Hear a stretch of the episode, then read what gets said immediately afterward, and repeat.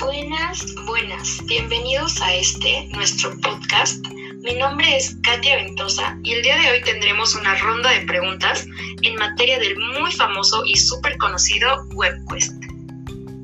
Metodología que tiene su origen desde el año 1995 gracias a la Universidad Estatal de San Diego en Estados Unidos, desarrollada, claro, por investigadores estadounidenses con el motivo de poder ayudar a profesores a integrar Internet y aprendizaje. Para profundizar en este tema, el día de hoy nos acompañan las especialistas Diana Lugo, Julieta Gasca y Natalia Fernández. Si están listas, comenzamos con la primera pregunta. ¿Qué es la estrategia de enseñanza WebQuest? Es una metodología educativa la cual se basa principalmente en el desarrollo de actividades apoyadas por la web. Su objetivo es reforzar en los estudiantes habilidades específicas según requieran. Consta de seis elementos. La introducción, que es una breve descripción de la tarea a realizar, debe ser llamativa para los estudiantes.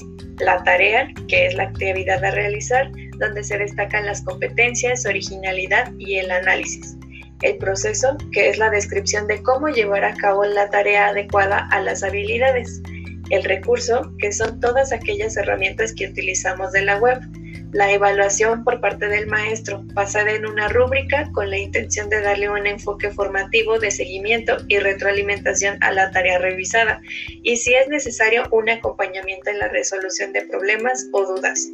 Por último, la conclusión donde se cierra con un comentario sintetizado resaltando lo más importante.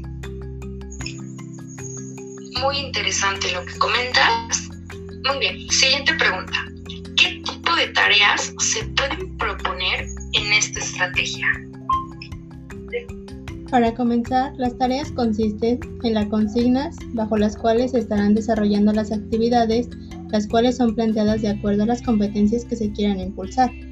Se pretende que los productos o entregables que se requieran no sean de ninguna manera una copia de la información que el profesor brinde durante las clases o de los disponibles en Internet. También se sugiere llevar a cabo una orientación con los alumnos para elaborar tareas que requieran el uso de las actividades cognitivas de manera compleja. En general, debemos buscar que las tareas maximicen las propias capacidades de los alumnos y que al mismo tiempo adquieran nuevas habilidades para la resolución de las actividades. Definitivamente la licenciada Julieta Gasca domina el tema. Muy bien, ahora tercera y última pregunta. ¿En qué sistemas y modalidades educativas puede implementarse? La WebQuest puede implementarse en los tres tipos de sistema de sistemas educativos. En el sistema presencial, porque aunque el docente y los alumnos coincidan en tiempo y en lugar, el maestro puede dejar como tareas la revisión de los recursos elaborados y los trabajos a entregar, para posteriormente hacer la evaluación en el aula. En el semipresencial, porque precisamente puede ser una gran herramienta para aprender sobre un tema durante las sesiones asincrónicas y durante las sincrónicas se puede llevar a cabo la orientación y la evaluación. En el sistema a distancia también puede ser implementado, procurando que sí se lleve a cabo la orientación y evaluación cuidadosamente.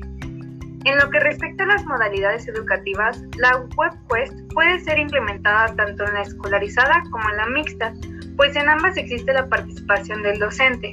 En cuanto a la no escolarizada, no podría implementarse pues no se encuentra obligatoriamente involucrado el docente, quien es esencial para que la WebQuest se lleve a cabo de manera satisfactoria. Interesantísimo el tema de esta semana. Hemos llegado al final de este, nuestro podcast, y agradecemos la participación de nuestras invitadas y claro, el buen oído de quienes nos escuchan. Hasta pronto.